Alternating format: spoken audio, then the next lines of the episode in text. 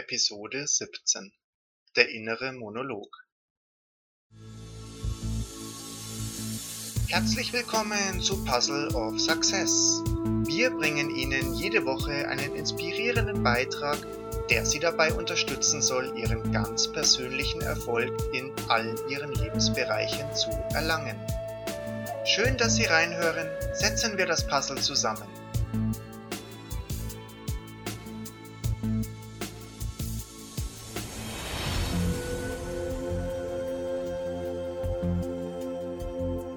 Stellen Sie sich vor, Sie treffen gerade Ihren besten Freund oder Ihre beste Freundin. Sie umarmen sich vielleicht und beginnen miteinander zu reden. Wie reden Sie miteinander?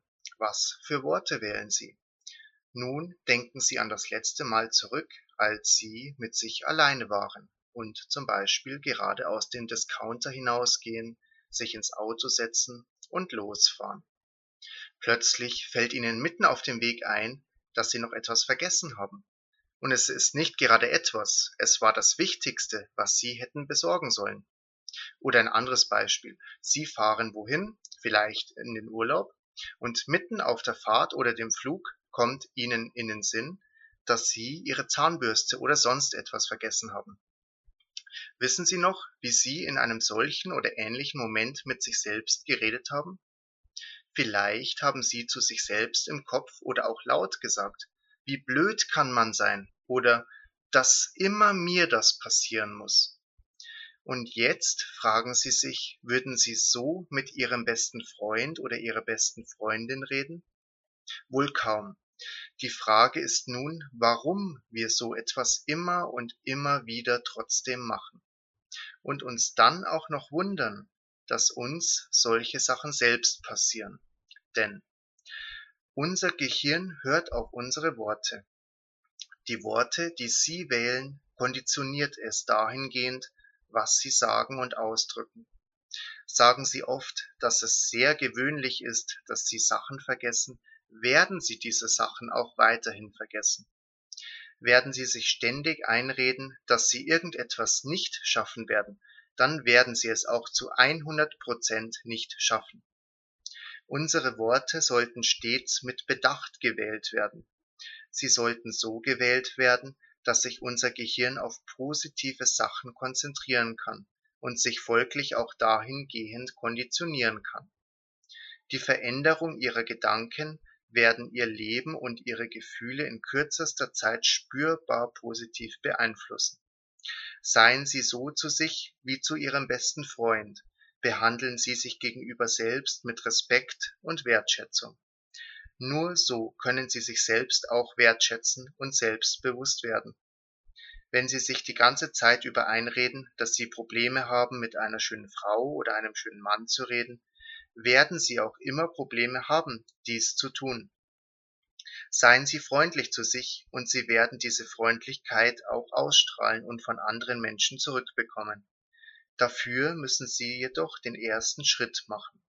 Und am Aufwand gemessen ist es nur ein sehr kleiner Schritt, denn es sollte Ihnen kein Hindernis sein, nett und freundlich und wertschätzend mit sich selbst zu kommunizieren. Niemand ist perfekt und diesen Anspruch sollte man an sich selbst auch nicht stellen, so dass es keinen Grund gibt, sich selbst die Leviten zu lesen, wenn man etwas nicht so derart gemeistert hat, wie man es sich vielleicht vorgenommen hat. Indem sie aber mit sich selbst ins Gericht gehen, wird die Sache davon auch nicht besser, sondern es verbaut ihnen sogar die Möglichkeit, besser zu handeln, weil sie sich dann auf das Problem und nicht auf die Lösung konzentrieren. Die positive Denkweise wird sie als Mensch unglaublich voranbringen. Sie haben allen Grund dazu, sich selbst zu schätzen.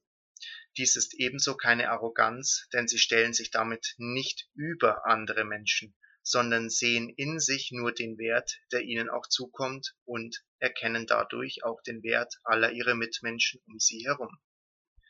Sehen Sie stets das Positive in dieser Welt.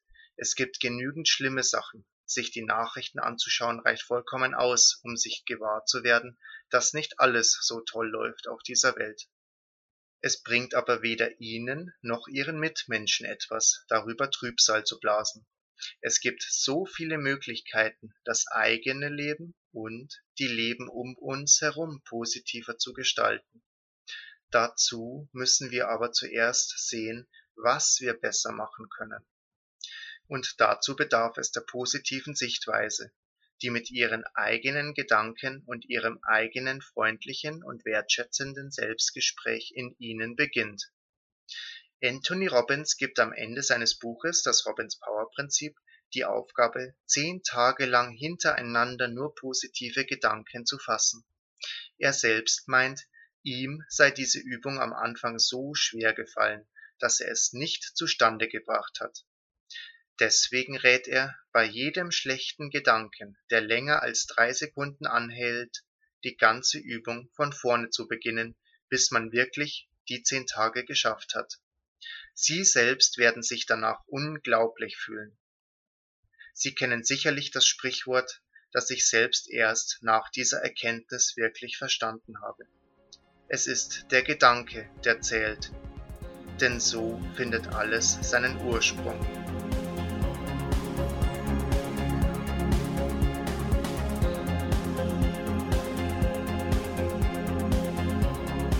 Es ist eine reine Übungssache, eine positive Denkweise zu entwickeln.